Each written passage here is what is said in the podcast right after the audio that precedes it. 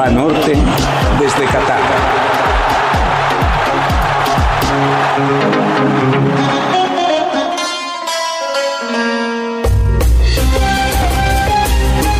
Tienen diferente nombre. Una de las finales de Copa del Mundo fue llamada la del Gol Fantasma, cuando Inglaterra ganó su único campeonato mundial en 1966.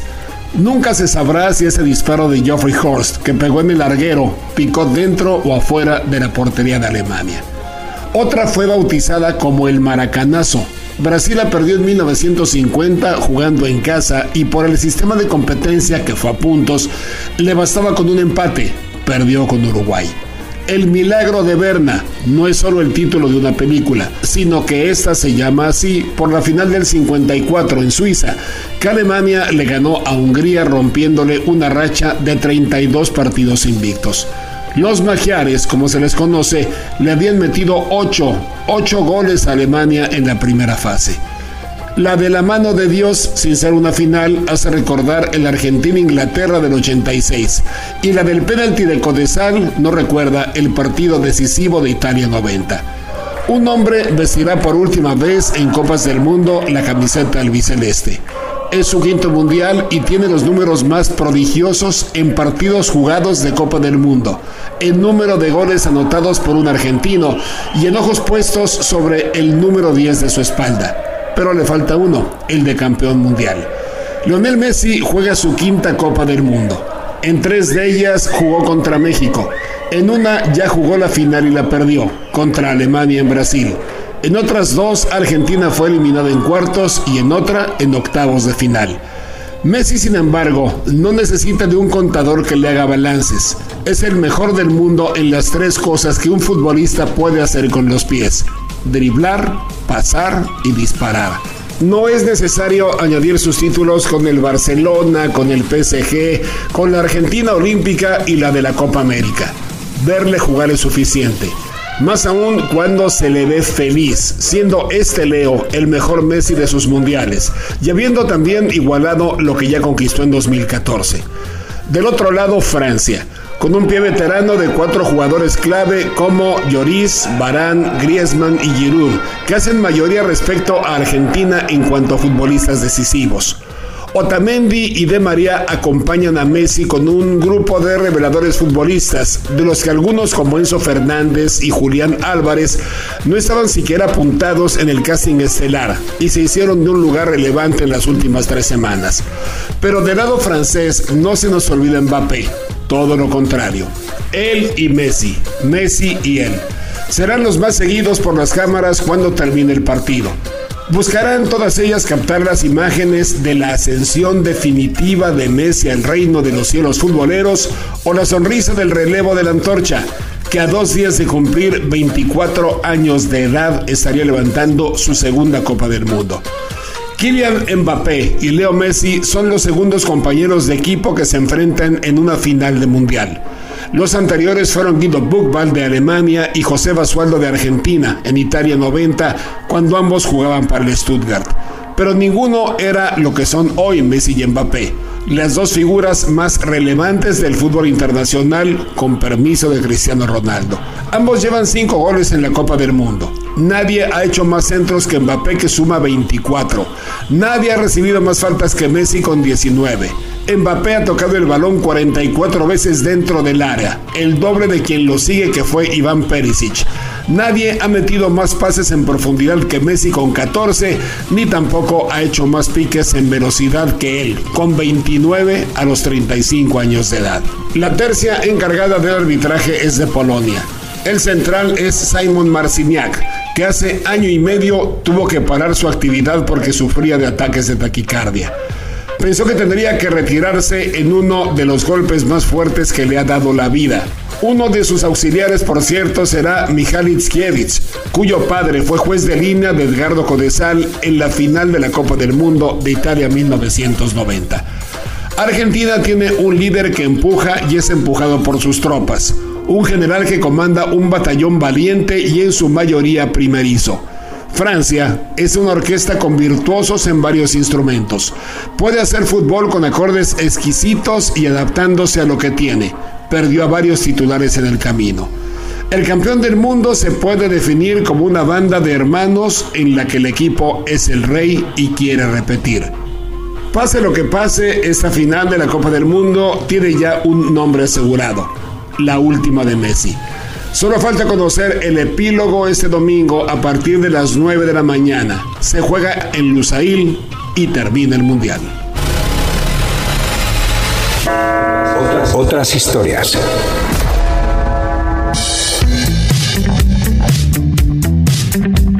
Todas las selecciones quisieran llegar a las últimas instancias. El juego de tercero y cuarto lugar enfrenta a dos países, a dos selecciones, que buscan de manera importante reforzar elementos de identidad, orgullo nacional. Marruecos, un país de cerca de 37 millones de habitantes, que cuenta con casi 4 millones de ciudadanos viviendo fuera de su país, particularmente en Francia, España e Italia país como México, con un importante número de nacidos en, Marruecos que viven fuera. Pero la identidad que está suscitando Marruecos trasciende al asunto nacional.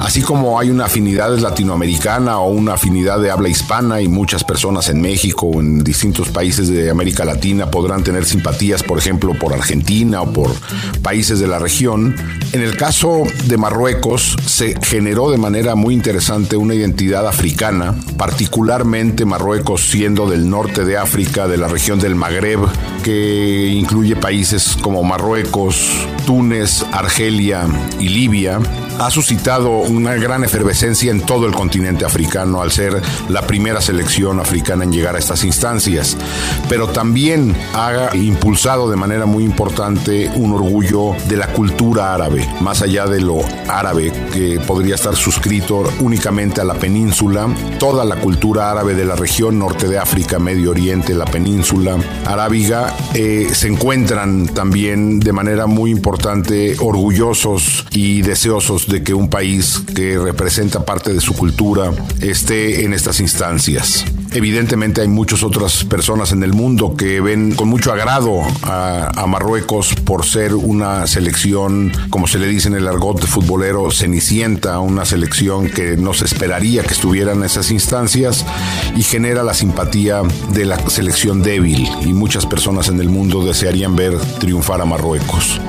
De igual manera Croacia. Croacia es un país muy joven. Recientemente hace cerca de 30 años, 1991, nació como país independiente después de haber sido parte de la ex Yugoslavia, un país que en sus orígenes tuvo un pasado muy violento, eh, sobran los reportajes que han habido sobre eh, la historia de Modric, por ejemplo, de los años de la guerra, una violenta guerra entre 1991 y 95, que desmembró la ex Yugoslavia y creó países como Croacia, un país joven en búsqueda de un orgullo que refuerce la identidad. Un juego tercer y cuarto lugar que busca reforzar identidades nacionales y regionales.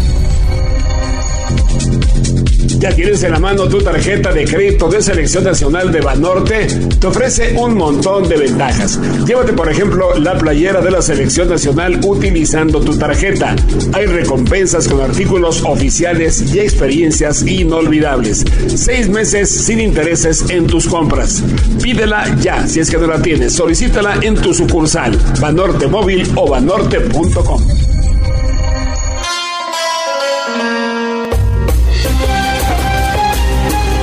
Marruecos jugó su final el sábado. Su gente pitó como es costumbre, de principio a fin del partido cada vez que el rival tenía el balón. Los miles de marroquíes que agotaron los boletos para cada partido de su equipo se mantuvieron en Doha para apoyarnos con el alma en el juego por el tercer lugar en el Estadio Califa.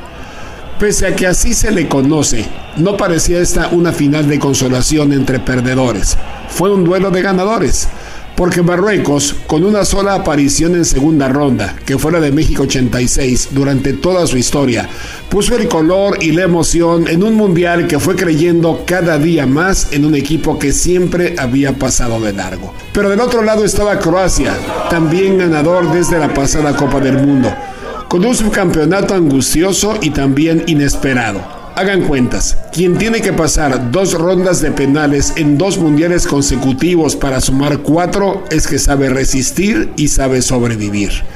Croacia puso a jugar a cinco suplentes. Dos de ellos no habían jugado un solo minuto en Qatar. Marruecos a cuatro. Pero de cualquier manera, el partido se puso serio porque la columna vertebral de ambas selecciones estaba en el campo. La luz de los sabios del equipo croata iluminó a su Golden Boy, que es Josko Bardiol. Sí, es el mismo central que usa máscara y que fue driblado en una jugada de 50 metros de Leo Messi en el partido contra Argentina. Tiene 20 años, juega en el Leipzig y necesitaba una revancha porque sus números son mucho mejores que la impresión causada por el baile de Messi. Es el jugador que más duelos defensivos ha enfrentado en Qatar. A los 6 minutos se cobró un tiro libre en el corredor del área. En jugada de pizarrón, Perisic se botó para recentrar con la cabeza y ahí encontró a Bardiol, que también por aire mandó un remate imposible para Bono, que no tuvo, por cierto, la mejor de sus actuaciones. Marruecos, herido, regresó inmediatamente la moneda. Otro tiro libre. El balón pegó tras el cobro en Modric y se elevó haciendo una larga parábola que terminó en Dari. La defensa se quedó quieta, no reaccionó y Dari, que había jugado solamente 123 minutos en el Mundial, remató para empatar. Daba la impresión con todo esto, dos goles en tan pocos minutos, que este iba a ser un carrusel, una fiesta de goles. Antes del descanso, a los 42 cayó el 2-1 para Croacia. El Canús es un jugador de 18 años que hizo su debut en la Copa del Mundo y perdió el balón en la salida, como le sucedió a Marruecos varias veces en el partido y también en el Mundial. Mateo Kovacic es quien la robó y tocó hacia dentro del área, por izquierda, para que ni baja se la cediera a Orsic. Orsic pensó rápido y decidió mandar un globo sonda que aterrizó por arriba del segundo poste de Bono, esquivando su gran estirada.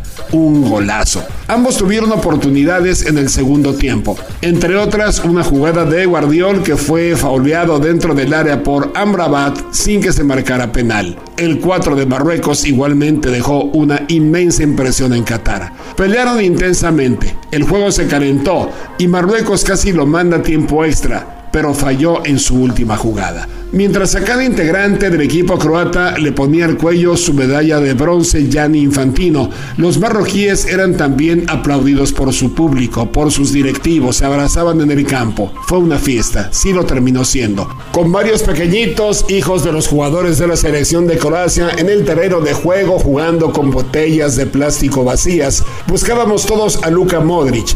Habíamos pensado, muchos de nosotros, que se había retirado antes del minuto 90 para rendirle un homenaje, para enmarcar una despedida. Pero no hay tal, va a seguir jugando. Por lo pronto, la final de la Nations League de septiembre, a la cual también clasificaron, además de Croacia, las selecciones de España, de Italia y de los Países Bajos. Esa es otra de las buenas noticias que nos entregó el cierre del Estadio Califa. Luka Modric quiere jugar más y el fútbol, por supuesto, también quiere que lo siga haciendo. Desde Qatar.